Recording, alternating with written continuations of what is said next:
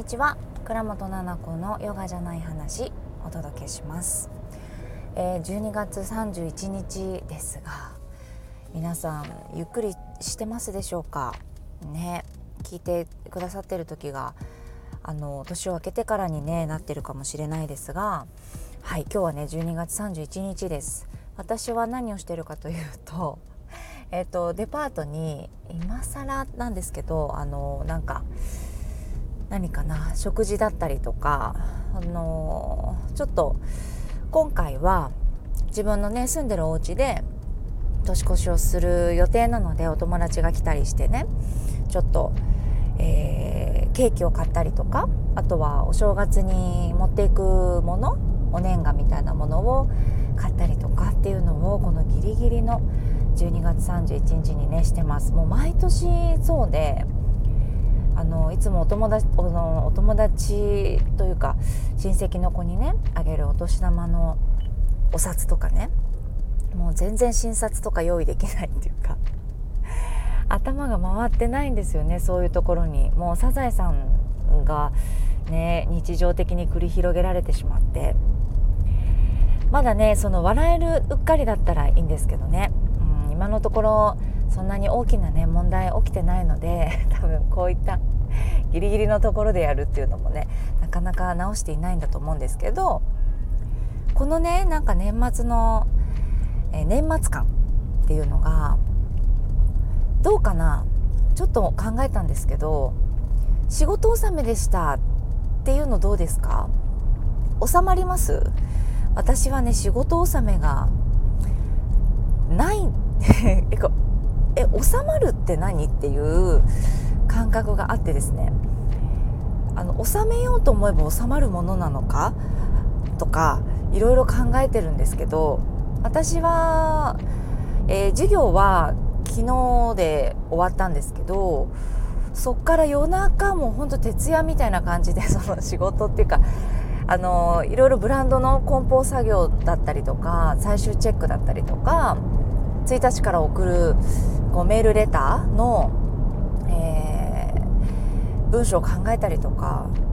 あのクライアントさんに連絡をしたりとか、コンサルの連絡だったりオンラインサロンメンバーさんのことだったり全くいつもと変わらないんですけどね私だけですかね。むしろこの年末にそのブランドのパロさんとブランドを作ってパロサントっていう木のお香みたいなやつね。そうこれをプロデュースして販売したら本当にね数時間で売り切れてしまってありがたいことに。で梱包作業をしたいなと思いながら、まあ、年始の方が私はお休みっていうか家にいないことが予定になってたので年末にやっときたいなっていうので動いてるんですけどそう考えたら1月1日って誰が作ったんだろうと思ったら、まあ、誰かが作ったんですってね1月1日です今日からっていうので作ったので、えーと、海外とかによって違かったりするんだよね。うん、でこのね仕事納めっていうのを見て私は「え収まる?」っていう疑問しか出てこなかったんですよちょっと面白おかしく。だけどここで仕事が収まってない人がいてあ仕事納めしたいなとか早くやらなきゃなって思ってる人がいたらなんかその投稿とかねみんなのこの街の感じを見るとお店がたくさん閉まってたりとかねもうみんなお休みモードになっている姿を見てなんか傷つくというかちょっとなんか切なく感じたりするんじゃないかなって思ったりしたんですよね。考えすぎでしょうか。でも考えすぎなところまで考えてしまうんですよね どうしても。私はね。私はなんか自分で一つ思ったことが仕事納めはできないけれどもさあ終わったぞみたいな感覚がないぐらい何が仕事か分かんない感じの仕事じゃないですか私って何かをこう作り上げて提出するとかうんなんかそういう感じでもないから、うん、お話をしたりとかなんか、うん、そういうことがお仕事だから、うん、なんか無理がないんだろうなと思いました自分に。から今年1年を振り返るとそういうやらなきゃっていうお仕事じゃなくてもう生活していることにお仕事がくっついてきてるというか自分の好きなことだしものすごく。で癒しでもあるんですよね。自分のお仕事今の私のお仕事。だからしないっていうことがありえない。うん。あもう連絡しないでください。ここからここまでは。とかは普通に生きてたらありえなくってそこに境界線がないっていうのもあるし多分嫌だったら引くタイプなんですよ私のこの狼の性格だったら。すごくピシャリするところはピシャリしてる性格だと思うのでそれでも全く怒るとか線を引きたいとか距離を置きたいとかそういうことが根っから起きてないっていうことに気づいてこれがまたこの12月31日にね新しい気づきであのとっても良かったなって思ったんですよね。来年からもちろんそのオンラインサロンのお仕事とか講座とかねコンサルとかのお仕事は続いていくものなのでまた新しいお仕事っていうのを始めていきますけどそこの部分は変わらないので自分のスタイルというか心地よい状態でお仕事ができているっていうのをこんな状態でね知ることができたのでなんかすごくいい気づきでしたね。でこれ聞いてる方の中でねお仕事が仕事納めできないとか境界線がなくてどうしようってフリーランスって良くも悪くも自分で仕事作れるしねいつだって仕事できちゃうんですよね。なんかそこにちょっともやついてるねフリーランスの先生とかもオンラインサロンの中にねたくさん、あのー、いるんですよね実は聞いていて、うん、なんかどういう風なスケジュールでねお仕事をしてますかっていうことをご質問される方が多いのできっと悩まれてる方も多いんだろうなというのは感じてました。なので、えー、収めたいのか やりたいのかやりたくないのかみたいなところをちょっと頭に入れて考えてみてそうすると自分の心地の良い仕事の、えー、なんだろう詰め込み方、うん、ないつからいつまで仕事をするのか、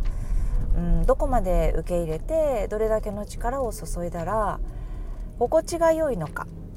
っていうのを大切にしていってもらいたいなと思います。フリーランスの先生にはね。そう今年1年そういった先生たちをたくさんサポートさせていただいていてまた新しいメンバーもたくさん増えてねあの心地よさっていうのを何回も言葉にして言っていた気がします。違和感に気づくとか心地の良さとか直感っていうところって私があなたの直感はこれだよとかあなたの心地よさはこれだよっていうのは言えないんですよね。教えられることってある程度のところまでしかあの伝えることってできなくてそれから先はあのあなたの価値観あなたの良さで進めていかないといけない実際やったり考えたりするのも私の頭ではないから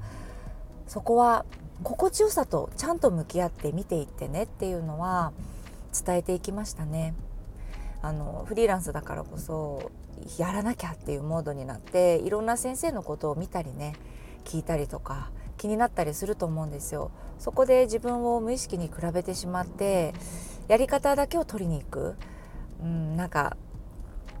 やらなきゃやらなきゃって私全然まだまだダメだって言って情報だったりやり方をね取りに行きたいっていう方も多くいたんですよね。その中で、まあ、違和感を無視して例えばすごい分かりやすい言葉をチョイスして言うと「だから私って稼げないんだ」このやり方でこの方法でこの口調でこの表現でやらないとヨガの先生として目立てないんだとか生徒さんに来てもらえないんだとかこれ流行ってるからこれやんないと見てもらえないんだとかいやでも実際ちょっと変だなこれとかありますよね。これちょっとうざいなとか言い方ちょっと嫌だなガツガツしているなとかなんかさらけ出しすぎかなとかこんなスケジュールで私実際ちょっと辛いなとかあると思うんです。で、えーと、不正と母性ってきっとあると思っていて、えーと、私はよくバランスがいいねって言ってくださることが多かったんですよね。最初は何の話かよくわからなかったんだけど母性って例えばだけどあなたのなんかあなたのままでいいよとかなんかそのままでいいよとか無理をしないでねって大丈夫だよやってごらんみたいなところが母性なんだとしたら不正はちょっとお尻高く感じ、うん、やりなさいっていう、うん、っていうこうピシャリするところだと思うんですよね。うん、でそこの部分がバランスよく持てれたらいいんだけれどなかなかねあの自分が信じていたことというか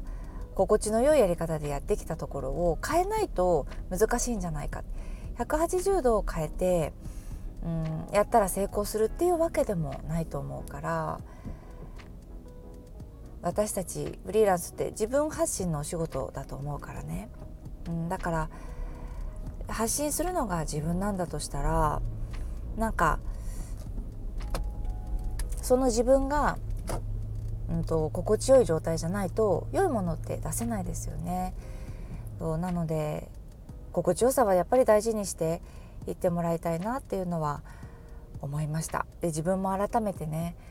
あの心地よさ忘れずにあの今のお仕事をできていることに感謝をしながら来年もねやっていきたいなって思ったりしました。はい、では皆さんゆっくりねお過ごしください。また来年もねこうして声だったりとかえっと画面だったりとかリアルだったりとかいろんなところであのつながれたらなと思います。また1月1日からね3日 ,3 日までのこの3日間の間にねあのオンラインサロンの入会のキャンペーンっていうのをあのやっていてですね。この3日間の間だけなんですけど私このサロン内の勉強会の動画2時間の動画だったりとか例えば文章の作り方動画の作り方インスタグラムの作り方いろいろな作り方の裏側を見せていくっていうようなシーンで、えっと、この勉強会の動画っていうのは2ヶ月間しか見れられ見れないことになってるんですね。なので今までも今見れなくなってしまっている勉強会の動画もお好きなものをチョイスしてもらってそう。でこれを、えー、プレゼントするっていうね特典もやってます。その勉強会コースの方はね。でそうじゃなくて、えー、自己肯定感のセルフラブコースの方には私とセッション30分の無料のねのカウンセリングっていうのもついていたりします。このラジオを聴いてくださっている方でもちょっと気になるなっていう方がいたらうん。よかったらえーと、覗いてみてください。インスタグラムでね一番最新の情報だったりっていうのはいつも載ってますのではい見てみてください。情報がねいろいろ載ってますのでよかったら見てみてください。それではまた来年お会いしましょ